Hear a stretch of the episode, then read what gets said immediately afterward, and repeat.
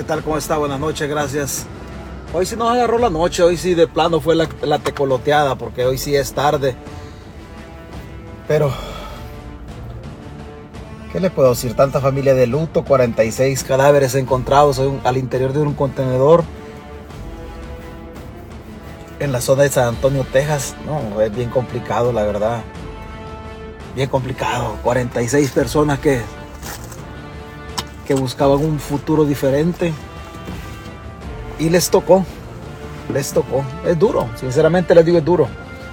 Pero así pasa. Carmen María Fiallos, Carmen, gracias por, gracias por conectarse a bailar, dice Francisco James. Hola, hola, qué alegría verlo. Gracias a ustedes por, gracias a ustedes por conectarse, se les agradece. Un gimnasio, o sea, el banco, el banco, ¿cómo se llama este? El Banco Central de Reserva. Ah, ha gastado 90.500 dólares en un gimnasio. Gladys Ayala, Gladys, gusto saludarte, Gladys. Un placer que esté por acá. Un placer. Gracias. Pedro Juan Jovel. ¿Dónde está Pedro Juan Jovel? Pedro está en Australia, por eso para él es, para él es, es, para él es temprano, porque creo que él está en Australia. Hernández Mario, lamentable noticia, triste realidad de los migrantes. Culpa de los gobiernos corruptos, dice. Antonio de León, doctor, ¿cómo está? Espero esté bien presente en la tecoloteada, sí. Ana Carolina Román. Retarde, retarde. Carolina se acuerda de estas transmisiones en la madrugada en la época del COVID. Ay, a las 2 de la mañana nos conectábamos, Carolina, y no había nada que hacer. Robin Santana, solo el que le ha tocado cruzar del, de, de ilegal sabe lo difícil que es llegar a este país. Totalmente de acuerdo, Robin. Totalmente de acuerdo. Gene Lemus Hernández, ¿cómo estás, Lemus? Hasta Pando. Gracias por conectarte. Yair Guevara, saludos, César, desde Denver, Colorado. Gladys dice, también hubo accidente camino a Estados Unidos y murieron, y murieron, murieron chicas. Chicas, murieron chicas, mujeres, quizá. Presente en la tecoloteada, decía. Sus aportes son una luz en esta batalla, pero la democracia la recuperaremos sí o sí. Eso espero que la recuperaremos sí o sí. Oscar Recinos, hola desde, desde Los Ángeles, dice Oscar, gracias por estar ahí. Deciré, ya sé, doctor, ya sé quién eres, hipota, hoy sí ya, te ubiqué. Ya te ubiqué, tú cambias, tú cambias muchos, muchos perfiles, por eso no te había ubicado, pero recuerdo cuando te conectabas en la tecoloteada eh, de antes, en la madrugada así antes. Daisy Marina Jaime, cuñada, espero esté bien. Yo no sé de dónde nos quedó lo de cuñada, que su nieta, ya la nieta suya, Daisy ya cumplió dos años, que su hija, la, doctora, ya esté, que esté, que esté bien junto a su, a su yerno, que estén bien en la zona de los, en la zona de California. Sandra Lorena Menéndez, licenciada.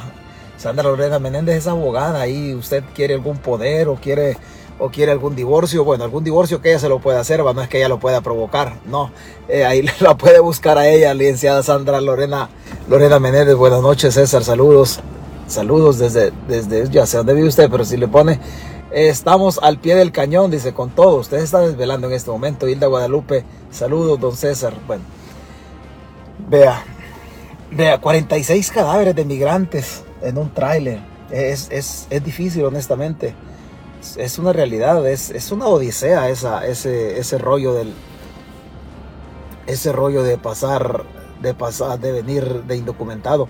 Jason Maldonado, saludos desde Chalatenango. Jiquilisco presente, la Jiquilisco, la propia bahía. La ruta 186 creo que lo lleva para Jiquilisco, si mal no recuerdo. ¿Qué le digo? Fíjese que fíjese que hay tantas cosas que hay tantas cosas que hablar, pero honestamente, honestamente me trastocó la noticia esta de los 46 migrantes. Sinceramente le digo, sinceramente le digo, es, es, es duro leer leer estas cosas. Seguramente vienen salvadoreños ahí. Ah, seguro, seguro que vienen salvadoreños. No, ¿Cómo que no van a venir? Si los salvadoreños están saliendo, pero en manada, por docenas, están saliendo del país.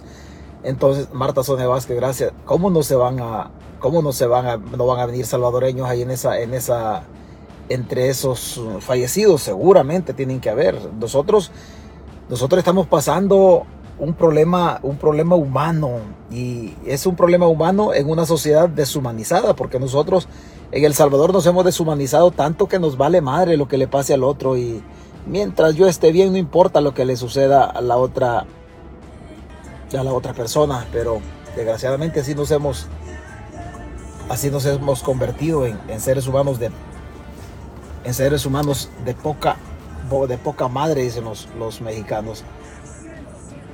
Pero eso es así. Vea cuánto nos, cuánto nos cuesta, cuánto nos cuesta a nosotros como salvadoreños lo del Bitcoin. Lo del Bitcoin. Una empresa, una casa eh, inglesa, los, los ingleses han sacado, han sacado algo al respecto. Todo el asunto del Bitcoin no vale la pena, dice. Todo el asunto del Bitcoin. El experimento del Bitcoin en El Salvador ha costado a ese país 425 millones de dólares y no está, y no está salvando las finanzas. Destaca un reciente artículo de, artículo, perdón, de la CNBC. La CNBC, no vaya a pensar usted que, que es el diario de hoy en El Salvador. No, 425 millones de dólares lo sacan justamente, justamente hoy. Nosotros aquel día decíamos que, que había costado 450 millones de dólares, pero pero ellos lo sacan y dicen que son 425 millones, 425 millones de, dólares lo que, lo que ha costado este, este invento del Bitcoin. Es un, es un platal para un país tan acabado como nosotros. Pero todas estas cosas, estas cosas es, complicadísimo. Yo creo que yo creo que el salvadoreño no tiene ni siquiera conciencia de lo que de lo que está pasando, porque casi siempre aplaudimos. Dentro de otras cosas, decirle de que yo hice una publicación en cuanto a la visita de la diputada de la diputada eh, Claudia Ortiz a la zona de a la zona de metropolitana de que de Maryland por esa zona no sé no sé no, sé cómo es la distribución territorial de ahí pero estuvo ahí por esa zona y y yo no estoy en contra yo yo sinceramente le digo eh, la, la diputada Claudia Ortiz se me hace una mujer bastante inteligente, está joven, está fresca en política, su pasado político prácticamente es nulo y sus uh, credenciales en la lucha contra la corrupción cuando ella era activista social, pues obviamente esas están ahí, ¿verdad? Y no voy a, no voy a demeritar a, a la diputada en absoluto. Lo que a mí particularmente no me gusta es que estas personas, así como la diputada Claudia Ortiz, que no tiene pasado político, que sus pasos en este rollo de la de la vida política no han sido, no han sido manchados, pues deberían de hacerse rodear de personas que aporten desde la integridad. Pero aquí, aquí, aquí es bastante complicado. Yo me complico la vida en ese sentido cuando veo políticos que se hacen rodear de, de personas como Luis Reyes. Y lo voy a hacer, yo voy a ser sincero. Yo voy a ser sincero. Yo tengo personas, tengo personas cercanas, incluso amigos que están cerca del partido país pero yo me decepciono cuando yo veo personas como Luis Reyes o el mismo Roy García que ayudaron a Bukele a, ir al, a llegar al poder y hoy lo quieren sacar. O sea, eh, sinceramente no me cuadra ese tipo de cosas. No me cuadra ese tipo, ese tipo de cosas, pero, pero pues cada, cada persona es libre de hacer lo que bien le convenga. Pero, pero a raíz de eso iba mi crítica con la diputada Claudia Ortiz. No es en sí mismo con la persona del, de Claudia, no tengo el gusto de conocerla, pero, pero sí es en sí con, con las personas que se hacen rodear. O sea, es con las personas que se hacen rodear. Una mujer tan, tan inteligente, una mujer tan fresca en política, tan nueva en este, en este andar, debiese de hacerse rodear de personas que no tengan un pasado, un pasado chueco, que no hayan tomado eh, decisiones políticas eh, que trasciendan. Pero en el caso de Luis Reyes, si Luis Reyes ha financiado Bukele y mire Bukele cómo nos tiene hoy doblados y dicen que ellos son la solución. De todo este rollo es que, es que no, no, no, no, no me gusta, no me gusta. Y como yo siempre lo digo, no, todo, no todos los opositores somos opositores.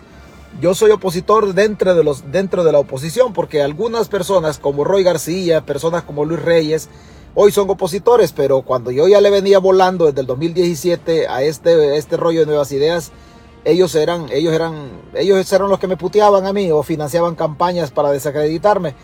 Eh, yo sigo con mi tesis de que Bukele es un, es un corrupto, el tiempo me ha dado la razón, ellos hoy se han dado vuelta y hoy dicen que las cosas son diferentes, pero vienen de cometer errores, entonces es, es complicado para ellos decir que hoy son opositores y que están, perdón por la, por la primera persona, pero decir que están a la altura, a la altura de, César Fuentes en cuanto a los opositores, mentira. Cuando yo ya era oposición en 2007, o 2017, perdón, oposición en cuanto a Nayib Bukele, ellos andaban financiando la campaña de ellos, de, de, de, de Bukele. O sea, son lo digo así literalmente. Yo no tengo nada en contra de las personas estas. No tengo el gusto ni de conocer a Roy ni nada.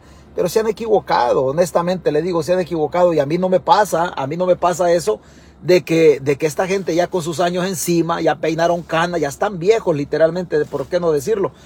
Ya están viejos, se ha equivocado de una manera tan burda y me ve, hoy, hoy dicen, justifican, dicen, no es que Nayib nos engañó a nosotros. Es que Nayib nos engañó, mentira, o sea, una, una persona de, la edad, de la edad de César Fuentes con 52 años encima, yo no puedo decir que alguien me engañe a mí. No, yo participo, puedo participar en algo, pero, pero uno tiene que olfatear para qué lado van, pero, pero si me viene a decir Luis Reyes y Roy García que Nayib Bukele se los enganchó, estamos jodidos, sinceramente honestamente le digo, estamos jodidos. ese, en ese sentido va, va mi crítica. Si esta gente no hubiese financiado, alguien me dice a mí, oh, es que también, también el caso del chiquillo periquillo. No, una cosa es financiar un, candidato, otra cosa es apoyar a un candidato. En el financiamiento no solamente, no solamente va el apoyo de moral o electoral, sino que va el apoyo económico. Pero cuando usted apoya a un candidato solamente como por ser por ser activista, pues es un derecho personal que tiene, pero ya soltar dinero para todo esto no me cuadra. Perdóneme, pero a mí, a mí no me cuadra cuando veo a la diputada Ortiz a la par de estas personas que no le han hecho bien al país. No le han hecho bien al país. Si alguien me dice, no, es que Luis, eh, perdón, Luis Reyes le ha hecho bien El Salvador con poner a Bukele, no, discúlpeme, pero, discúlpeme, pero no. Honestamente le digo, honestamente le digo no y, puedo estar equivocado, pero es mi manera, es mi manera de pensar, hoy un golondrino quiere sacar a otro golondrino. O sea, ¿de qué, de qué estamos hablando? O sea, hoy parece ser de que, parece ser que, parece ser de que se equivocaron. Un golondrino le quiere dar, no, no me cuadra, honestamente le digo, pero no hay oposición en El Salvador. También quedemos claros, no crea que hay oposición. Si eso, si, si esta gente no hubiese hecho esa, barrabasada. Yo recuerdo cuando, cuando, cuando yo inicié la lucha en contra de Nayib Bukele, allá por ese, 2000, ese 2017, y no me parecía la forma en que la diáspora se andaba organizando porque, porque no me parecía, yo los veía como niños con juguete nuevo, como niños queriendo participar en una, en una, en una piñata a la que no los habían, no los habían, eh, no los habían invitado. ¿Qué dice Elkin? Elkin, vea, a mí, a mí me gusta, en estos temas me gusta leer. Saludos César desde Sacamil. Yo pienso que Claudio Ortiz es muy inteligente y bueno, no hay que despreciar a los que antes fueron financistas de, nuevas ideas. Bueno, se equivocaron, pero en cuanto a lo que tú expones en todas tus transmisiones, pues ahí estamos siempre agradecidos contigo. Vea, es que yo no voy a demeritar nunca, no, nunca voy a quitarle, nunca le voy a quitar decibeles o rayitas a la participación de la mujer en política. Es bueno que la mujer se involucre. Es buenísimo que la mujer se involucre porque el aporte de la mujer en la historia de la humanidad ha sido grande, ha sido grande, grande. La mujer, no podemos negar la participación humanitaria de la Madre Teresa de Calcuta, no podemos negar también la participación en la época de la Guerra Fría de Margaret Thatcher, no podemos negar la participación en la apertura política de los derechos políticos y sociales en El Salvador de la señora Prudencia Ayala, no podemos negar también la participación eh, cuando la misma guerra civil en El Salvador como constituyente de Gloria Salguero Gross o las mismas mujeres de la izquierda, eh, el caso de Nidia Díaz o el mismo caso de Lorena Peña, mujeres a quienes hoy, a quienes hoy, aunque no piensan como yo pienso, pero a quienes hoy les dicen cualquier cosa, pero, pero parece ser que la guerra fue cualquier cosa y estas mujeres tuvieron, tuvieron los ovarios de, ir a dirigir columnas guerrilleras. Entonces, el aporte de la mujer ha estado ahí. Y, si, y yo no voy a demeritar, yo no voy a ser la persona que le voy a quitar que le voy a quitar números a la participación de la mujer. No, lejos de eso, tengo que promocionar y promover y defender sobre todo la participación de las mujeres en política. Claudia Ortiz seguramente es un buen prospecto. Hay muchas mujeres que son buen prospecto, desde su carita, desde su carisma quizás, desde la frescura de su juventud. La misma diputada Rosy Romero puede ser otra, otra persona fresca, otra persona con, con, con, con esa cosita que que necesita la política, que no está manchada de corrupción, tal, tal cual es el caso de, Claudia Ortiz. Lo que a mí no me, no me parece, sinceramente, es que se sigan rodeando de las mismas personas que por historia se han equivocado. Eso es lo único. Y no crea usted que yo estoy haciendo el comentario porque, porque yo ando tras algo. le digo honestamente, yo no ando tras nada en este, en este volado. Yo no ando de, yo no ando tras de nada en todo esto. Entonces, Pamela Johnson, gracias por conectarse. Espero que sus actividades sociales, sus fiestas le queden bonitas todos los días. César, César dice, muchos nos equivocamos también al votar por el presidente, pero ahí estamos reflexionando de igual, de igual forma. Este es, le digo, este es un tema bastante complicado. Pero bueno, no nos vamos a detener. Yo tengo mi manera de ser. Yo soy opositor dentro de los, opositores. No estoy, no estoy organizado en nada, absolutamente en nada. Este, voy a reiterar lo mismo. Hoy, hoy este día don, el doctor Amaya me invitó para formar parte de un, de un grupo de opositores. De un grupo de opositores en un, en un TV1, no sé qué. Pero, pero, hey, ¿quién te obligó a verlo? Hey, oh, le está, le está este, contestando otra. Lo importante es que hoy se, anda, se han dado cuenta que les, que les fallaron yo sé, pero la policía es siempre. Oh, la política, dice la policía. Lorena Zelaya, la, la, la policía. Charlie, Charlie, Charlie, Charlie es amigo de pandemia. Charlie, la verdad es que por esta gente del país, es que, mire, vea, démosle, démosle vuelta. ¿Qué dice? Dice Gladys Ayala. La verdad es que por esta gente el país está hecho lo que enterró el gato. Veo buen potencial, pero por su poca experiencia le, la pueden manipular. Es, es, complicado. Mire, si no les quitamos, si no les quitamos la conducción política del Estado a las mismas personas que se han equivocado siempre, nosotros no tenemos futuro. O sea, usted no, nosotros como país no podemos esperar tener un futuro diferente haciendo las cosas de la misma manera. Es imposible, no se puede. No se puede. Si nosotros entregamos el país si nosotros entregamos el país a las mismas personas que por historia se han equivocado, entonces no se puede. Lo que, lo que se trata, lo que debemos tratar de hacer acá es, es que aparezcan rostros nuevos, rostros frescos. Yo le vuelvo a repetir, usted los he escuchado de mí hasta la saciedad. Yo valoro mucho el, caso de la diputada Anabel Belloso, el caso de la diputada Dina Argueta, personas de izquierda que yo no pienso como ellas, pero, pero obviamente obviamente en el aspecto ideológico, pero son mujeres que aportan, son mujeres que aportan y uno se siente cómodo al ver a estas mujeres participando activamente en política. Entonces así tiene que, tiene que ser y yo me siento cómodo cuando veo en la izquierda personas como Medardo González que poco a poco se van apartando y que bien, también así tiene que ser. Pero, pero yo creo que los nuevos tiempos tienen que ser no en relación a gente a gente así realmente joven, sino que a gente que no tenga un pasado político, que no tenga, que no esté manchada de corrupción. Yo sigo pensando, sigo pensando que nuestro flagelo es la corrupción. Yo veo, ayer hacen un, un movimiento de poder ciudadano y veo a Carlos Reyes, el exarenero Carlos Reyes, veo a Donato Vaquerano y veo otras personas y veo otras personas por ahí que con pasado político. Oiga, pero si Carlos Reyes el exarenero Carlos Reyes nos va a sacar de apuros y nos va a corregir el rumbo político del país, ya estamos jodidos. Yo estamos jodidos, sinceramente. Ya estamos al revés. O sea, si estamos pensando de que los movimientos políticos que tienen que salir son movimientos que tienen que aparecer con las mismas personas que se cambian solamente de color político, de camisa, estamos jodidos, sinceramente. Personas como Carlos Reyes, aparte de ser corrupto, porque Carlos Reyes es un tacuacín de primer orden, ese diputado de, exarenero es un tacuacín de primer orden.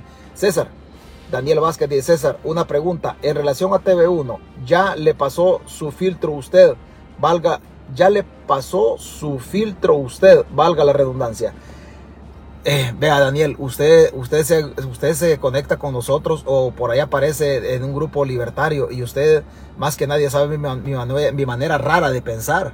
Yo tengo una manera bien rara de pensar. Sinceramente le digo, en política las cosas tienen que ser para mí, para mí. Daniel Vázquez se, ahí pasa con nosotros.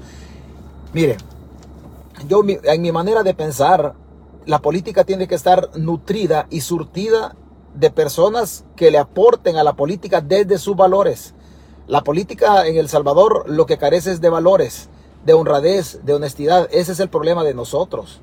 Ese es el problema de nosotros. Y Daniel, usted sabe cómo yo pienso. O sea, las cosas, para mí las cosas tienen que ser 5 es 5 y 5 más 5 son 10. Pero no pueden ser 7, no pueden ser 5 y medio ni 10 y medio. No, tiene que ser, tiene que ser tal cual es. Porque así, así tiene que ser las cosas. Desgraciadamente yo soy muy cuadrado en eso y, personas como Daniel Vázquez, Daniel Vázquez lo, lo, lo, saben. Yo en política, desgraciadamente, desgraciadamente yo soy, yo soy muy, yo soy muy cuadrado. Yo no voy por, por ese rollo de que, de que este sí, que aquel no, no. Desgraciadamente yo soy así. Alguien hablaba aquí de, de que si yo le pasé ya el filtro a TV1. Dice, Daniel Vázquez el de esto, dice, una pregunta en relación a TV1. ¿Ya le pasó su filtro a usted, valga la redundancia? Yo ya le pasé el filtro a TV1, honestamente le digo, y yo no me identifico con la manera de pensar de la gente que anda en TV1. No me identifico porque volvemos a lo mismo. Yo vengo de, estoy criticando la participación política de la participación política de, de, de, de Luis Reyes, pero en TV1 también anda lo mismo. O sea, en TV1 también anda lo mismo. Entonces, yo no voy a juntarme, no voy a juntarme. Por principio, yo no soy enemigo de las personas. No tengo el gusto de conocer algunas personas de ahí. Conozco a Ronald Lumaña, lo conozco porque, porque él era vicepresidente de la asamblea y yo era un empleado en la asamblea en esa época, allá por el 97-2000. Pero, pero más yo no, más, más gente no conozco. Pero a mí no se me hace ir a compartir pasillos políticos, pasillos políticos con, con personas como Marvin Aguilar Umaña, por ejemplo. A mí no se me hace, no lo veo lógico y, le voy a decir por qué no lo veo lógico. Porque este muchacho, por ejemplo, Marvin, Marvin Aguilar, que va a estar en TV1, supuestamente opositores, y no me cuadra que sean opositores, Marvin Aguilar es un muchacho, es un muchacho empleado de Concultura en El Salvador. Es empleado de Concultura en El Salvador. Y él en Concultura, obviamente, obviamente, él trabaja ahí. Yo una pregunta lógica que le hago a usted que me escucha. ¿Usted cree que si Marvin es opositor, Marvin es opositor y habla en contra del gobierno, fíjese bien, ¿usted cree que Nayib Bukele lo va a dejar trabajando en Concultura? Si Nayib es radical, si Marvin no fuera golondrino, Nayib Bukele ya lo hubiera sacudido.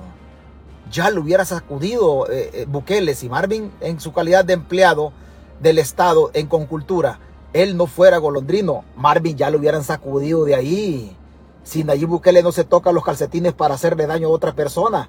Y si, y si lo tiene ahí todavía, es porque respira, respira como golondrino.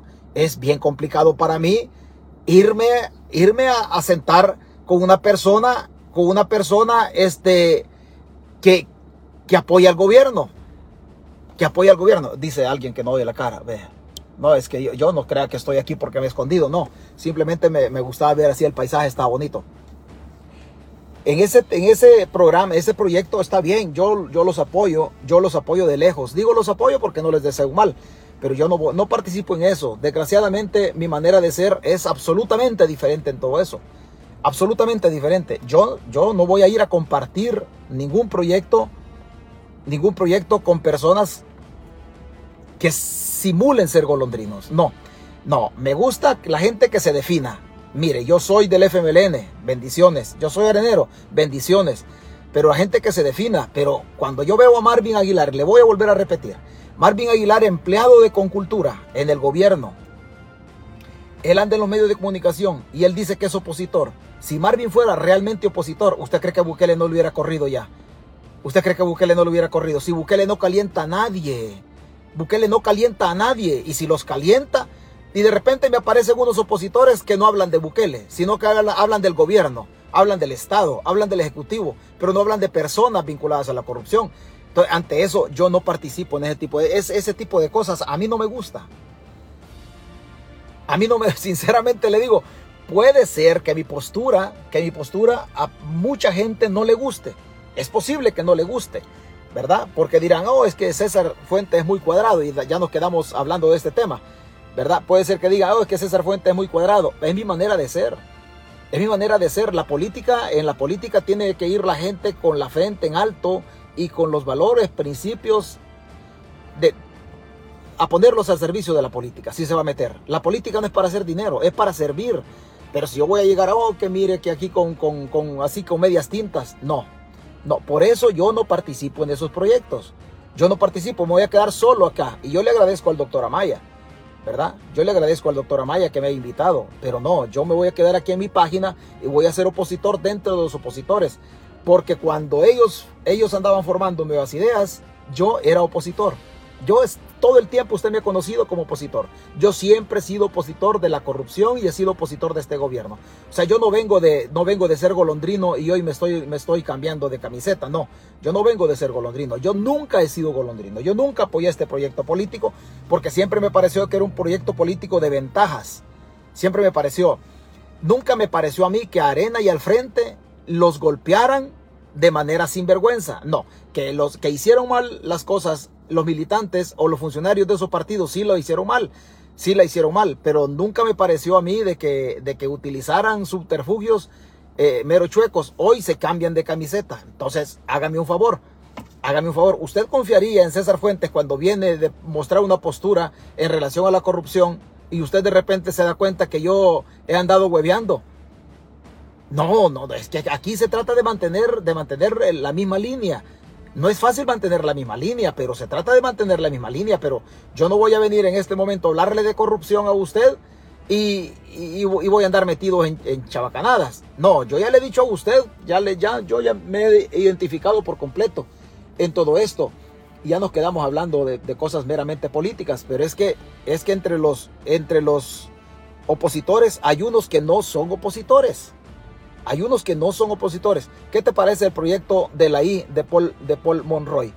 Eh, no me queda claro algunas cosas, no, no, no me queda claro, tampoco lo puedo, tampoco lo puedo, tampoco le puedo dar garrote limpio, no, no, hay unas cosas, hay unas posturas que no me quedan claras, sobre todo su estructura, pero, pero no tiene por qué mostrar su estructura porque ellos se andan formando todavía, entonces ya después que primero Dios ellos ya sean un proyecto político que ya los aprueben. Entonces sí, hay que, hay que ver quiénes están atrás de ellos, quiénes conforman su comisión política, quiénes son la estructura departamental, estructura, estructura territorial. Entonces podemos ver tu opinión. Ah, hoy, hoy por hoy, hoy por hoy no tengo comentarios ni favorables ni desfavorables. No, no, no, no, no voy a echar leña, no voy a echar garrote sobre, sobre Paul Monroy, otro, otro al que no tengo el gusto de conocer, solo he visto sus, sus situaciones o sus posturas políticas en público, pero no sé, no sé ni quién es. ¿Verdad? Lo he visto así nada más, pero, pero que, le, que les vaya bien, que les vaya bien. Ahorita no les puedo tirar garrotazo, porque Paul Monroy nunca ha sido funcionario público, alguien me va a decir, pero estás diciendo algo ya de poder ciudadano y no quiere decir nada de Paul Monroy. La diferencia de Paul Monroy con poder ciudadano es grandísima. Paul Monroy nunca, nunca lo he visto yo como funcionario público o de elección popular. Y en cambio los de poder ciudadano sí. O sea, yo ya sé, yo ya sé que es lo que me puede dar Carlos Reyes. O sea, Carlos Reyes usted no le puede, no le puede dejar la cartera la cartera ahí, ahí tranquilita, porque mire, no se la va, no se la va, no se la va a robar, se la va a huevear. O sea, uno los conoce, uno los conoce de dónde viene, de dónde vienen esta gente. Entonces, salen de arena, donde robaron, donde mancharon la historia de ese partido, salen de arena, dejan la, bandera jodida y hoy se van a fundar otro partido. Marta Sonia Vázquez, cuando Bukele despidió a la gente del FMLN, fue por venganza, no por abuso de, de puestos laborales en el, en el, en el gobierno. Sí, pues imagínese, imagínese. Le, le, pegó Bukele a la gente del FMLN, sacó a la gente del frente, mucha gente se, se, se puso contenta, pero hoy tiene a, a, toda la familia de Rebeca Santos, la tiene metida en el gobierno, y así tiene un montón de gente metido ahí, pero, pero desgraciadamente, desgraciadamente, pues también hay que decirlo, es que el frente formó a Bukele, Hoy el frente no haya cómo deshacerse de Bukele. Hoy le dicen que es de ultraderecha, le dicen que es de derecha, otros dicen que es, que es neonazi, otros dicen un montón de cosas que le riman hoy a Bukele. Lo cierto es que Bukele se, se crió en el FMLN, esa es una realidad. Por lo menos, por lo menos quien lo llevó al frente fue Roberto Lorenzana. Él lo llevó al FMLN y los de, los de izquierda saben de que tienen esa, ese René, va, aquí está René Faustino, por cierto, que es de izquierda, este, y pasó por aquí Tony Cárcamo también, pero uno sabe de que, de que de que se equivocaron, de que se equivocaron, algo, algo pasó, algo pasó. Pero, pero en relación a, en relación a los opositores, es bien difícil, es bien difícil eh, unirse con los opositores, es bien difícil, uno no sabe, no sabe ni quiénes, ni quiénes son. Eh, Ma, Maproin dice, mínimo, vamos a estar tres años en estado de excepción. mínimo, ay, nosotros no salimos de una y estamos, estamos metidos en otra. ¿Cómo no vamos a estar metidos en otra como país? Honestamente le digo. Y, uno dice, pero ¿y qué onda aquí? Vea, vea usted con estas cosas que uno se encuentra en el camino este. Vea, El pasado 29 de abril, a mí me da risa, honestamente me da risa porque, porque ve que nosotros aguantamos todo tipo de carga. Por eso me da risa. Nosotros los salvadoreños, buenos para aguantar carga. El pasado 29 de abril, el Banco Central de Reserva de El Salvador realizó una oferta de compra de equipo para un gimnasio que instalarán en el edificio que está a un costado de la Alameda Juan Pablo II.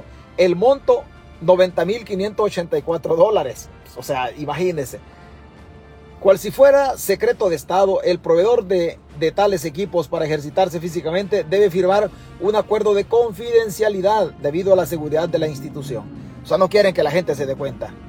No quieren que la gente se, se, se, dé, se cuenta. Vea, entre los equipos a comprar están 10 bandas caminadoras con un valor unitario de 3.721 dólares. 3.721 dólares cada banda. O las 10 bandas. 5 bicicletas para spinning a razón de 1.184 cada una. 6 máquinas elípticas a un costo unitario de 3.119 y una máquina para gimnasio de 4 estaciones con un valor de 5.182 entre otros entre otros, eh, entre otros equipos. Eh, no, el, Banco Central no ha dicho absolutamente nada. No obstante que ellos tienen otro gimnasio. Oiga, con estos gastos, ¿usted cree que nosotros como país vamos a salir adelante? No. No, yo estoy consciente que las mujeres necesitan verse bonitas. Ya son bonitas las mujeres, pero les gusta verse estéticamente así, más, más, más, más chulas, digámoslo así pero váyanse a la casa, agarrarse de una silla, pero no, no agarren los fondos públicos de los fondos de la gente. Si hay tantas escuelas en problemas. O sea que en El Salvador invierten e invierten para verse, verse bonito el cuerpo, pero aunque el cerebro no tengan nada. Los niños no importa. No importa que el, el cerebro no tengan nada, pero que anden, anden, eh, anden físicamente bien los empleados, anden físicamente, como dicen hoy con la inclusión, con los em, empleados y empleadas. O sea, 90 mil, 90 mil dólares. Y aquí está, aquí está toda, toda la orden. Aquí está toda la orden. La banda de entrenamiento. Aquí está absolutamente todo. La báscula para gimnasio. Va a costar 345 para ver cuántas calorías, cuánto ha perdido en el, en el ratito. ¿ah? Si por si se comió un guineo antes de ir al gimnasio, lo que está ahí, pues lo bota y a ver cuántas colchonetas para, para yoga. Imagínense colchonetas para yoga cuando hay gente que está durmiendo en el cartón de, en el cartón de Boquita Diana, valga el comercial.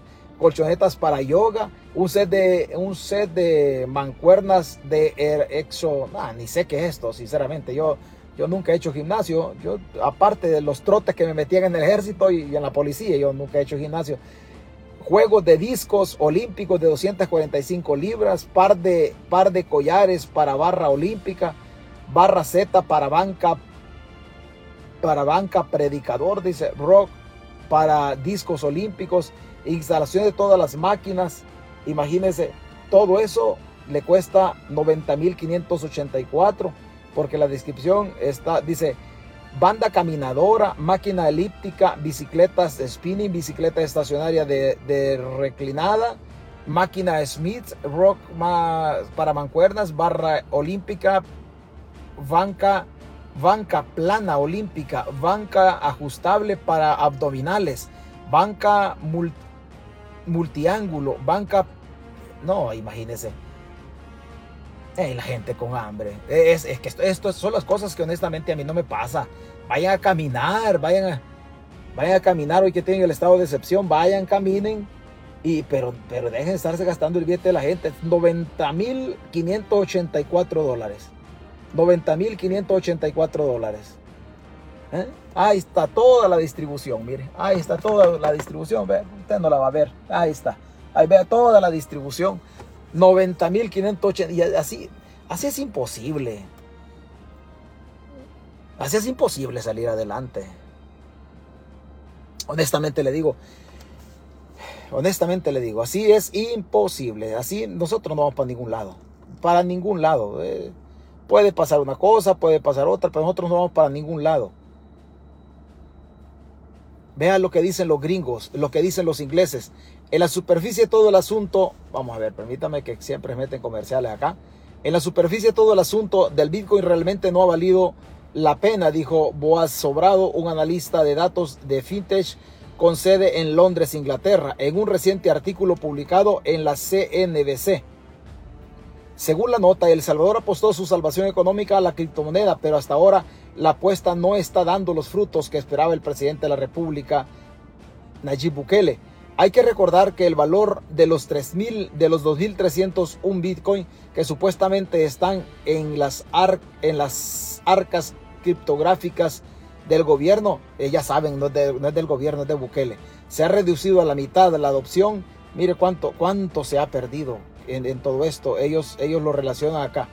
Dice, se espera que la economía salvadoreña crezca 2.9% este año y un, 10, y un 1.9% en el 2023 por debajo del 10 del 2021 y actualmente su relación de deuda con respecto al Producto Interno Bruto es del 87%. Sin embargo, JP Morgan ve una alta probabilidad de que el vencimiento de eurobonos de 800 millones de dólares, y aquí nos aquí dicen, aquí nos dice, el, el avión se va a estrellar eventualmente si no cambian las cosas, el avión económico. Dijo Musi, si no suben impuestos, recortan gastos, empiezan a, ser mucho más disciplinados, ya sabes, convencer a los mercados de que son sostenibles. Agregó que el Bitcoin no resuelve ninguno de los problemas económicos en El Salvador. Lejos de eso, el futuro del país es sombrío y profundizará la desigualdad entre las clases que tienen comida y las que no tienen y las que no tienen y las que no tienen nada. Y las que no tienen nada. Así así de Mire, hay tantas cosas que decir del país, pero no sé si usted le entra por ratos una desazón. Yo me desconsuelo honestamente. Vea, vea, hay unos casos de unas corrupciones en unas alcaldías de Nuevas Ideas o la participación del, del, del CAM, del jefe del CAM, de ciudadarse en, en, en, en una organización de pandillas. Mire, hay tanto acto de corrupción en el país, hay tanto acto que uno se queda sin ganas de hablar. Le digo, le soy sincero en decirle sin ganas de hablar. ¿Por qué? Porque honestamente, honestamente, la población en El Salvador, los medios de comunicación no le dan cobertura. No le dan cobertura lo, difícil de todo esto es que, ¿cómo es que nosotros hacemos para darnos cuenta? Nos damos cuenta con documentos, con todo. Incluso, incluso esta página está dispuesta a que los alcaldes o los funcionarios que aquí mencionamos se conecten y nunca, nunca se van a conectar. Pero la gente, si usted que se conecta, usted que apoya al gobierno de manera descomunal, usted siempre pide pruebas. Siempre pide pruebas. Y, y las, pruebas son, las pruebas son eminentes, son contundentes. Pero, pero hay tanta corrupción en las alcaldías, en el mismo gobierno y en todos lados, que los medios de comunicación en El Salvador no dicen nada. Usted vive en el país, usted vive en El Salvador y usted sabe que allá, allá no se dice nada de, las, de las cosas que por lo menos en esta página, en esta página se dicen. Y es, y es bien, es, es, difícil, es difícil. El salvadoreño no es que la, nosotros o César Fuentes no busca que el salvadoreño cambie su manera de pensar pero sí que haga conciencia del rumbo que el país lleva. El salvadoreño, la gente que está dentro del país, la gente que está allá dentro de, los 20 mil kilómetros cuadrados, se van a estrellar junto con el gobierno. Se van a estrellar económicamente, se van a estrellar junto con el gobierno. Digo junto con el gobierno porque el, el gobierno tiene la conducción política del Estado, en este caso el presidente de la República. Por eso se va a estrellar junto con el presidente. No quiere decir que las consecuencias van a ser las mismas. El pueblo no va a tener las mismas consecuencias que va a tener Bukele. Bukele tiene los impuestos de la población todavía para seguir comiendo. El, avión, el avión del desarrollo, el avión económico de la población se va a estrellar eso, eso, está clarísimo. Usted no, tiene, usted no se va a salvar de esta. Es, es un garrotazo menudo que le va a caer. Pero la gente no quiere hacer conciencia. Y la gente cree que siempre que se habla o se critica la gestión de Bukele, la gente se imagina que es que uno quiere que regrese, que regrese Arena y el FMLN. ¿Y, y que, gano? yo qué gano con que regrese Arena y el FMLN? Si, si ambos funcionarios, ambos funcionarios, a mí particularmente como César Fuentes, ambos funcionarios o ambos partidos tuvieron funcionarios que a mí me jodieron económicamente. Hace poco me decían, oh, es que el ministro, el ministro, el ministro Nelson García, el ex viceministro de Transporte del Frente, vive en Canadá. A César Fuentes escuchar el nombre de Nelson, de Nelson García, ex ministro, ex viceministro de Transporte del gobierno del Frente, sinceramente a mí vómito me da. Es uno de los funcionarios más corruptos que hubo. Uno de los funcionarios más corruptos que hubo dentro del FMLN. Y no lo digo porque me lo contaron, lo digo porque yo lo sufrí. Yo lo sufrí, un hombre que, un hombre que robó a mansalva los subsidios en el transporte colectivo. Entonces, yo no estoy haciendo campaña nunca porque regrese Arena, porque regrese el FMLN, no. Con que no me gusta que se ande metiendo, sinceramente lo vuelvo a decir, con que no estoy de acuerdo que Luis Reyes o Roy, García sigan participando en política porque ya se equivocaron y nos han metido este baboso que tenemos de presidente, este ladrón. Ellos lo han financiado, con que no estoy de acuerdo, voy a estar de acuerdo en que regresen los funcionarios de Arena o que regresen los funcionarios del FMLN. Seguro estoy que el FMLN tiene, tiene, tiene jóvenes, tiene militantes jóvenes muy capaces que pueden llenar los vacíos o los espacios que deje la dirigencia vieja. Y lo mismo pasa en Arena. Arena también tiene jóvenes profesionales que militan en su partido que pueden llenar los espacios, pero ya, ya, yo ya no estoy porque regresen los funcionarios de Arena o los funcionarios del FMLN. No, ya, ya, sinceramente, ya, ya no estoy yo por ese, por ese tipo de cosas. Pero, pero, hay que ver hasta, hasta dónde llega esto. Usted tiene la misma confusión que yo tengo.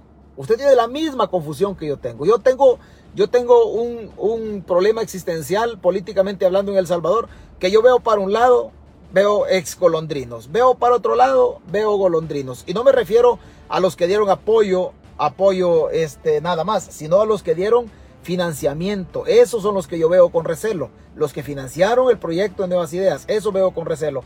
Usted no, usted que solamente lo, le dio apoyo en relación a en relación a ser activista o a darle el voto, usted no, usted no, usted para mí no representa ningún problema. Pero los que dieron apoyo económico a nuevas ideas, eso sí. O sea, ¿cómo pueden venir de regreso y decir, oh, mire, fíjese que yo ya, ya, ya vengo, ya vengo, ya me enderecé? Es, bien difícil. Yo visito el país y nunca ves una noticia de, que comprometa la, la popularidad del gobierno, dice Sí, pues semejante chismoso, tonto, metido, como que solo El Salvador está sufriendo crisis. Y a mí que, oiga, y este señor, vea, vea, él, él, Eli Andrade. No, yo, yo quiero pensar que usted es, quiero pensar que usted es, es señora. Ya le iba a decir cualquier cosa, señora, y disculpe, pero yo pensé que era hombre, pero dice, semejante chismoso, tonto, metido, como que solo El Salvador está sufriendo la crisis, esta crisis a nivel global. Usted solo repite, perdone mamacita, le voy a decir, no, no, no, no, no voy a referir más a usted, voy a mantener siempre la misma línea. Mire mi amor, no se trata de que El Salvador, eh, eh, que el, problema es en el mundo, no mamacita, no todos los países del mundo tienen un, un, un ladrón, un mañoso como el que tenemos nosotros. Mi reina, el problema, el problema de nosotros es que, vamos a ver, todas las mujeres son casadas, o la mayoría de mujeres se han casado, pero no todas tienen un borracho de marido. La mayoría de mujeres tienen su esposo, tienen su pareja, pero no todos tienen un chiviador de marido. No, nosotros, el problema de la crisis es mundial, pero no todos los países tienen un mañoso de, presidente, mi amor. No todos, Eli. Y le digo, Eli Andrade, quiero simular de que usted es mujer, por eso lo estoy diciendo, mi amor. Ay, si usted es hombre, ahí me disculpa, empiece a caminar rarito, ¿verdad? siete nuevas ideas, ya no le cuesta porque ya caminan raro. Pero no, es que no todos tienen un presidente ladrón. Esa, es la situación. Nosotros tenemos la mala suerte que la crisis es mundial, pero además de eso tenemos un tacuacín que nos está gobernando. Pues imagínense, tenemos el caldo perfecto. César dice, ya viene, ya viene Arena, tres puntos, poder solidario, formado por exareneros, dice, dice Mario, Mario Rojo. Marta Sonia le está contestando ahí, dice, Gladys dice, yo también perdí amigos y familiares, pero tengo mi frente en alto. Pues claro, pues de eso se trata, de que, de que no, no estamos amando. Lucho Martínez, las amantes también, dice, oh, que estamos hablando de las parejas. Mario González, la corrupción y la gran farsa del hospital Cool quedó al desnudo con las recientes lluvias y trasladaron a, las, a la gente. Vea, se hizo, se hizo corto, le digo, se hizo corto, íbamos a hablar de corrupción, pero me, desencajé con los 46 fallecidos. Honestamente le digo, yo no soy de las personas que, que, me, alegro, me alegro. Vea, yo participé en la guerra y seguramente le quebré las patas a más de alguno y le falté el respeto a la vida en ese momento.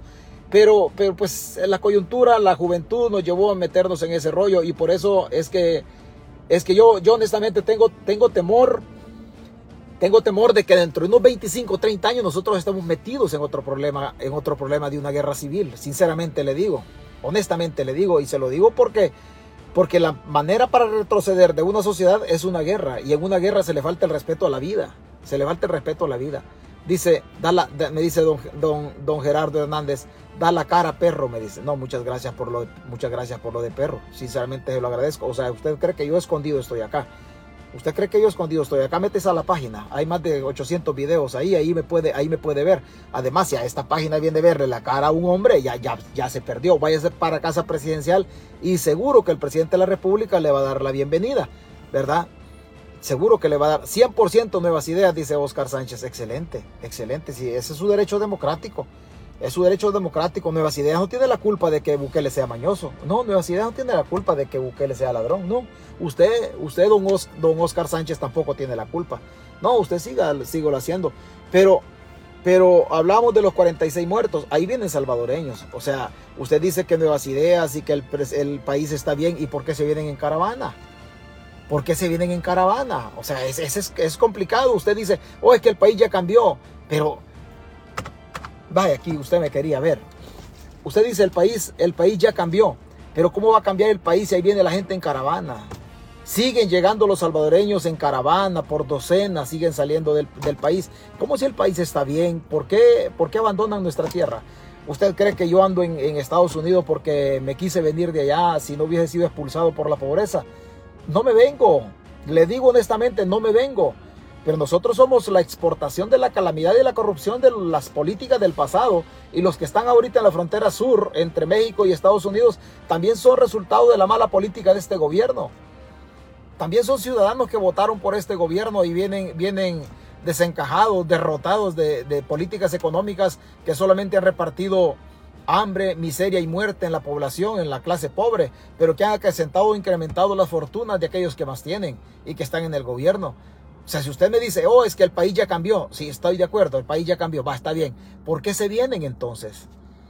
¿Por qué se vienen entonces? ¿Por qué el salvadoreño está saliendo hoy más que nunca eh, en, manada? Porque hay otros países como Reino Unido que han tomado las medidas migratorias de no aceptar o de pedir, de pedir visa para que el salvadoreño no se vaya para allá a pedir asilo político o entre a Europa por esa vía. ¿Por qué países como Bélgica cierran las puertas a los salvadoreños en relación a las peticiones de asilo político? ¿Por qué? ¿Por qué? ¿Porque estamos bien? No, porque estamos más jodidos que antes. Estamos más jodidos. Usted no me gusta transmitir con así, pero usted quería verme porque usted anda buscando hombre que sea en las páginas. Váyase para casa presidencial. Seguro allá, allá hay muchísimas personas. Ronald Jiménez, ¿qué opinión tiene de Catalino Miranda, el empresario de buses en El Salvador. ¿Qué opinión, qué opinión tengo de Catalino Miranda, de empresario de buses en El Salvador? Vea, Catalino Miranda es una persona del transporte colectivo. Que desgraciadamente Catalino ha cometido muchos errores y Catalino se favoreció en su momento también de los gobiernos, de los gobiernos del pasado. Tanto de los gobiernos de Arena como de los gobiernos del FMLN. Catalino siempre ha bailado el agua políticamente hablando. Incluso Catalino financió, financió a un par de diputados de Nuevas Ideas. Esa es una realidad. Es una realidad. Usted me pregunta por el, por el empresario Catalino. Usted no me ha preguntado por el ciudadano, me ha preguntado por el empresario. Estoy hablando del empresario. El empresario Catalino para, para llegar a donde estuvo con su, con su empresa recibió favores de la estructura del Estado, viceministerio de Transporte y todo eso. Eh, el caso del viceministro de Transporte actual, Saúl Castelar Contreras, es una de las personas a quien Catalino Miranda ayudaba económicamente. Y le digo porque yo anduve en el transporte colectivo. ¿Quiere que dé la cara otra vez? Yo la voy a dar. Estoy hablando de corrupción, estoy hablando de personas. Cuando Saúl Castelar Contreras, el actual viceministro de Transporte de, de, de Bukele, era jefe de la unidad de ingeniería de tránsito en la época de el viceministro Ricardo Yudice y el presidente de la República era Francisco Flores. Saúl Castelar hoy es viceministro de Transporte. Catalino era benefactor de la corrupción o ayudaba a corromper a los funcionarios de, de esa época. Y le estoy hablando con conocimiento de causa. Con conocimiento de causa. Vea, nosotros o yo tenía intereses en una ruta de microbuses de la zona de Soyapango. Y nosotros pagábamos, nosotros pagábamos 3 mil dólares por cada cuadra de recorrido después del Surita, donde llegábamos antes nosotros por un proyecto de, reordenamiento de Tajal, así se llamaba, una empresa israelita, este, llegamos a la Plaza Morazán. Pagamos 3 mil dólares por cada cuadra y se los pagamos al viceministerio de esa época, el viceministro Ricardo Yudice, un viceministro de Arena, Tacuacín, Tacuacín. Y se lo pagamos a eh, este Saúl Castelar, el de hoy, Catalino ha favorecido a estos gobiernos, a esos funcionarios. Él obtuvo, él obtuvo varios, varios, estoy hablando del empresario, fíjese bien. obtuvo varios privilegios a raíz de la corrupción que ellos mismos internaban al interior, al interior de la estructura del viceministerio de transporte.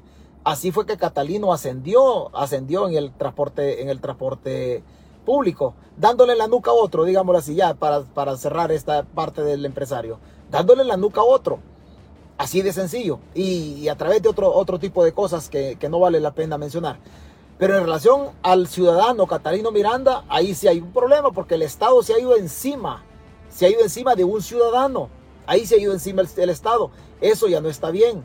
El Estado salvadoreño le robó las unidades a Catalino Miranda. Al ciudadano Catalino Miranda el Estado se la robó. Claro, en aquel momento nosotros vimos bien de que le robaran a Catalino. Pero el Estado también le ha ido a robar las propiedades a los allá donde están construyendo el centro penal en San Vicente también se las ha ido a robar. O sea, nos, como ve, nosotros si nos descuidamos, si nos descuidamos, el Estado se nos mete hasta la cocina. ¿Mm? El Estado se nos mete hasta la cocina. Pero ¿cuál es tu solución? Pues, no, mire, ¿cómo se, cómo se llama él? Aguirre, Aguirre, Aguirre. ¿Cuál es tu solución? La solución es que usted despierte, papá. Esa es la solución, que usted tenga mayor capacidad al momento de ir a elegir a sus, a sus gobernantes. La Margarita Escobar tenía buses también. Mm, no sé si tenía buses la Margarita Escobar. Sinceramente le digo, no sé si tenía buses. No le puedo decir, no me cae bien la Margarita, pero, pero yo no le puedo decir si tenía buses o no tenía buses porque eso sí no lo, eso sí no lo, no lo sé. No lo sé, si tenía buses, no puedo, no puedo meterle, no puedo acumularle cosas a una persona que, que yo no tengo, no, no, tengo pruebas. No sé si tenía buses la Margarita Escobar, que, que era pícara, si era pícara, vea, era pícara. Eh, le gustaba meter la mano en los sobresueldos, pero de buses, sinceramente, yo no, no sabía. No, no, me gusta andar inventando algo porque, porque no, no es, no es prudente. Así es que hoy no hablamos de corrupción, vamos a dejar esas cositas que están de las alcaldías porque como le vuelvo a repetir, esos 46 muertos no, no, no, mucho me gustó. 46 vidas que se han cegado, 46 familias o más familias que quedan, que quedan este, luto, 46 seres humanos que sus expectativas de desarrollo, fundamentalmente en lo material, quedaron ahí tiradas en ese, en ese contenedor, en ese furgón. 46 personas que, que salieron de sus respectivos países, seguramente hay salvadoreños, 46 personas que salieron de sus países entonces dame tú la solución, idiota. Es que la solución es que desaparezcamos los idiotas, don, don Octavio Hernández. Esa es, la, esa es la solución, que desaparezcamos los idiotas. O sea, cuando usted viene, cuando usted viene a, ofender a una persona que lo único que hace es hacer uso de la, libertad de expresión, o sea, ahí, estamos, ya estamos mal. O sea, usted me está diciendo idiota a mí, pero usted poco o nada entiende todo esto. ¿Qué tan cierto es que la Margarita Escobar es familia de Yanir Escobar? No, no es cierto. No, no es cierto. No, no, no, no, no. No, eso sí, totalmente falso. Eso sí, absolutamente falso. Yo a Yanir Escobar eh, la conozco, digo, la conozco, su, vínculo, su, su arbolito, se lo conozco en ese sentido, pero no tiene nada que ver. Eh, Margarita Escobar, Margarita Escobar es hija del coronel y doctor Roberto Escobar García, el pato Escobar García, ya falleció.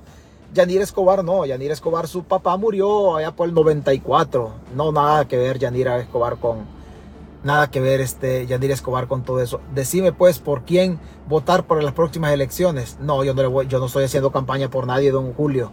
Yo no hago campaña por nadie. Yo no estoy haciendo campaña absolutamente por nadie.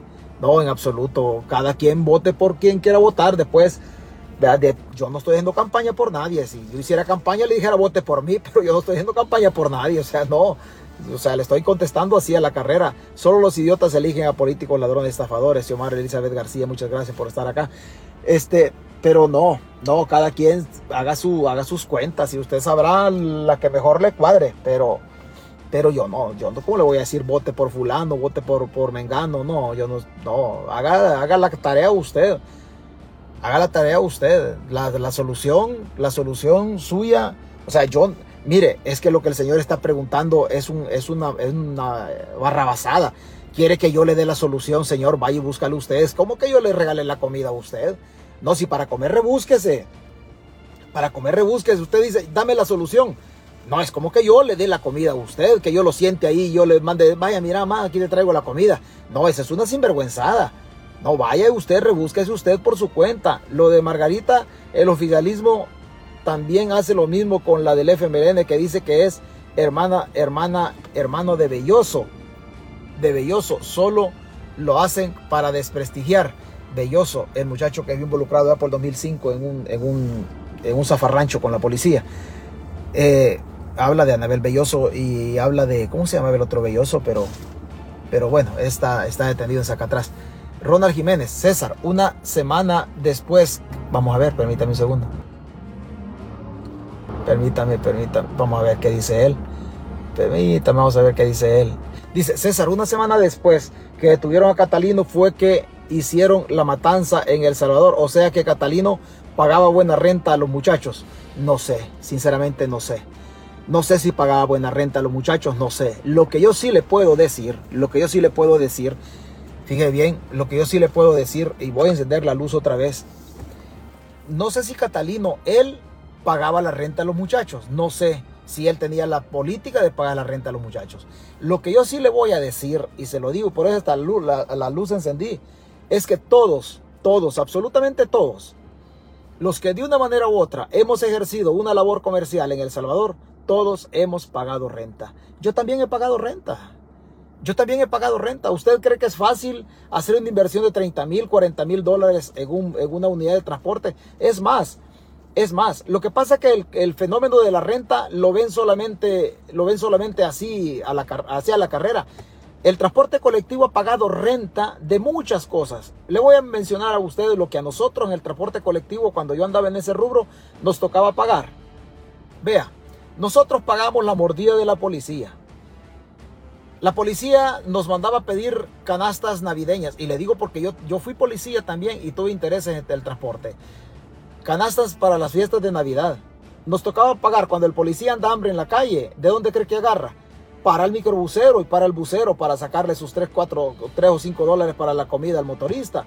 ¿Quién lo paga? Termina pagando el dueño. Lo que pasa es que el transporte ha sido vilipendiado y lo han puesto como que, como que es lo más desgraciadito que hay, pero nos toca darle de comer a mucha gente, a mucha gente. Vea, le hemos dado nosotros de comer al policía, al Estado también, a través de las esquelas, cuando nos ha tocado pagarlas. Hay, hay, un, hay un montón de gente que también nos las ha pagado pero nos, ha tocado darle de comer, financiar campañas presidenciales. Hemos aportado también en campañas presidenciales. Hemos, en aquel tiempo se prestaban las unidades de transporte para poner la bandera de los partidos políticos, AREN, FMLN, PCN. Esas banderas se andaban paseando ahí. Damos dinero para las campañas de los alcaldes. Hemos pisteado, porque es una realidad, el transporte colectivo ha pisteado también a funcionarios del gobierno, viceministros y todo. Nos ha tocado, en el caso particular mío, el gobierno del FMLN, Tony Saca me robó un permiso de línea a mí, 11 mil dólares. Y por eso es que Carlos Reyes es corrupto, porque Carlos Reyes es un pícaro ese que ahí. Ese es un picarazo de primer orden. Nelson García del gobierno del FMLN a mí me robó subsidio del transporte. O sea, nos toca darle. Y en el caso de las pandillas, no crea usted que solamente es la renta. Vea cómo, se, cómo funciona el transporte en relación a las pandillas. ¿Cómo funciona? No, solo lo satanizan al transporte, pero no conocen el fenómeno del transporte. En el transporte colectivo, si usted tiene un microbús o tiene una, un bus que no tiene nada, no tiene buena música, no tiene cromo, no anda bonito el bus, usted paga 3 dólares. No hay problema, 3 dolaritos diarios. 3 dolaritos diarios. Si usted tiene un bus o tiene una coaster que está bien cromadita, está bien arreglada la tapicería, anda pantalla, se anda buena música y todo, luce bonita, usted paga 5 para que los pandilleros se la cuiden en la calle. 5 dólares. Con el pandillero toca negociar. Fíjese bien, toca negociar. ¿Por qué? Porque usted dice, bueno, son los 7 días de la semana. 7 por 5 son, son, son 35, dice. Hay que ir a negociar y decirle a él, ¿sabes qué? Te voy a recoger la renta de lunes a viernes y te voy a dar 25 dólares por semana, ya no 35, para que me dé chance de, de, dos días que yo te voy a... A cambio de esa renta que se le recoge el pandillero de 25 dólares para que él no se arriesgue todos los días y le deje a uno también dos días. Entonces se recogen los 25 dólares y se le entregan el día viernes o el día que se pacta para entregarle la renta. El policía lo sabe. El Estado sabe que uno así trabaja con el pandillero. ¿Por qué? Porque el pandillero le regala al transportista dos días. Vaya, sábado y domingo no te voy a cobrar renta. Solo recogémela nada más y el día viernes ahí va a estar el bicho en tal parte, en la parada del rolling, hablando de Soyapango, en la salida de, en la, salida de la despensa de Don Juan y así sucesivamente. Así se hace lo de la renta. Dependiendo. Cuando hay redadas, cuando hay batidas de parte de la policía y los líderes de las pandillas caen presos, ya no cobran 3 y no cobran 5 en, el desglose que le he hecho, sino que le ponen otros 2 o 3 dólares más por unidad. ¿Por qué? Porque hay que pagar el abogado para que el de la, el de la pandilla salga. O sea, esa es la triste realidad del transporte colectivo en El Salvador. Ah, después de eso no hay, no hay línea de crédito. Te toca irse a endeudar a la caja de crédito, a pagar intereses diabólicos del 18 o el 23% este, de intereses. Hablar del transporte, claro, a estas alturas del partido es fácil. Oh, es que los buceros, los microbuceros. No hay un sector más sufrido en El Salvador que el transporte colectivo. Transporte colectivo es un, es un sector. Aparte de eso, los dueños nosotros recogíamos lo que le sobra al cobrador y al motorista. Eso, eso es lo que se recogía. Pero, pero hablar solamente, oh, es que el transporte aquí, que el transporte allá. Si, nosotros, si el transporte colectivo le ha dado de comer a muchos gobiernos, a muchísimos gobiernos, muchos, claro, y otras personas que se, han, se salieron beneficiadas con políticas de los gobiernos en relación a Bandesal. Pero ese es, ese es otro, ese otro, otro rollo, ¿verdad? Nos vamos a ir ya porque hay que ir a trabajar no crea que, que aquí nos vamos a, a, quedar de manera permanente o eterna, no. Hay que ir a chambear. César, de una semana después, ok, él hablaba de, de Catalino. Solo voy a leer otro comentario. Solo voy a, la solución es que te avives. la solución es que te avives. y, es el, y entonces, ¿cuál es tu punto, amigo? Me dice, no, es que hoy nos quedamos, vea, don Julio, don Julio, hoy nos quedamos así porque, le soy sincero, me, des, me desencajé, me desmotivé cuando yo veo, cuando yo leo la noticia de 46 fallecidos, o sea, e, e, es, bien duro porque la familia, seguramente, seguro, ahí hay salvadoreños, seguro que ahí en esos fallecidos hay salvadoreños. Y me desencajé porque, porque cuando se viene, se viene para acá, se traen sueños, se traen ambiciones sanas de venir a Estados Unidos, de agarrar un dinerito, de crecer. Casi siempre todos los que venimos a Estados Unidos lo hacemos con el ánimo de regresar Hoy en este tiempo ya nadie quiere regresar porque la gente que viene ahí, seguro que ahí falleció más de un salvadoreño. La gente que viene ahí viene huyendo de las políticas económicas del gobierno de Bukele. Como yo me vine huyendo de las políticas económicas de los gobiernos de Arena. O como otros se vinieron huyendo de las políticas económicas de los gobiernos de la izquierda. Entonces, cada uno nos ha tocado huir del Salvador buscando nuevos derroteros buscando nuevos derroteros. En ese furgón quedaron los sueños de las personas que lo estoy hablando. Algunos tuvimos la suerte de cruzarnos el río, otros se cruzaron el desierto, otros lo hicieron de otra manera. Pero gracias a Dios logramos llegar. Gracias a Dios logramos llegar. O sea, cuando yo me pongo a hablar de este tipo de cosas es bastante complicado. ¿Por qué? Porque la corrupción en El Salvador, desde los gobiernos del 89 a hoy, con este mañoso que nos está gobernando, están expulsando a la gente. Y la gente tiene que buscar horizontes diferentes para echar a andar sus sueños, su talento, para darse cuenta de que el salvadoreño, de que el ser humano vino a este mundo con una torta bajo el brazo, pero que la precariedad de nuestro país no permite que nosotros nos desarrollemos. Aparte de eso, agreguémosle el virus de la corrupción, el mañoso de Bukele, los gobiernos de la izquierda, el mañoso de Flores, el mañoso de Tony Saca, y así paremos de contar de ladrones porque nos vamos a, vamos a hacer un penal imaginario y, y nos vamos a arruinar todo. Entonces, por eso no tocamos un punto así, así este, en concreto, porque, porque honestamente le digo, eh, me metí en ese mundo. Mentalmente me metí en ese mundo porque aquí hay mucha gente de la diáspora conectados. Aquí hay mucha gente de la diáspora conectados y ellos saben lo que cuesta, lo que cuesta el alma y la vida. El alma y la vida llegar a Estados Unidos. Y como uno ya pasó por ese camino, termina solidarizándose con el esfuerzo de esa gente que no alcanzó a cumplir con el sueño americano. No alcanzó. Porque aunque no lo crea don, ¿cómo se llama? Don, don Julio Aguirre, quizá usted esté, esté aquí en Estados Unidos y usted no me dejara mentir. Y usted no me dejara mentir. Aunque no lo crea, cuando uno viene del Salvador y agarra el primer sueldo en Estados Unidos, aunque sea el mínimo, aunque sea el mínimo, y usted agarra hoy en este tiempo son como 460 dólares, digamos. Yo hace rato, hace muchos años que no, no agarro el mínimo, pero son como 400, póngale 400 dólares, pongámoslo así, 400 dólares por semana. Y usted viene de un país donde le pagan 8 dólares o 10 dólares diarios y le pagan 50 dólares semanales y viene aquí a agarrar 400 dólares, créame, créame que a todos nos ha pasado, a todos, por lo menos a mí me pasó y siento que un porcentaje elevado también. Cuando uno agarra 400 dólares y viene de ganar 10 dólares diarios en El Salvador, o 50 por semana, o 105 quincenales, y usted agarra 900 en una quincena, en una quincena en Estados Unidos no es difícil que le paguen 1100 dólares o 1200 a la quincena. Fácil se lo dan. Y viene de agarrar 100 dólares en El Salvador. Créame, créame, que uno siente que el mundo se le abrió. Uno siente que el mundo se le abrió. O sea, uno ve la cantidad de dinero y ve la precariedad con la que hace dos meses estuvo en tierras salvadoreñas y luego lo ve en Estados Unidos que la cosa ha cambiado.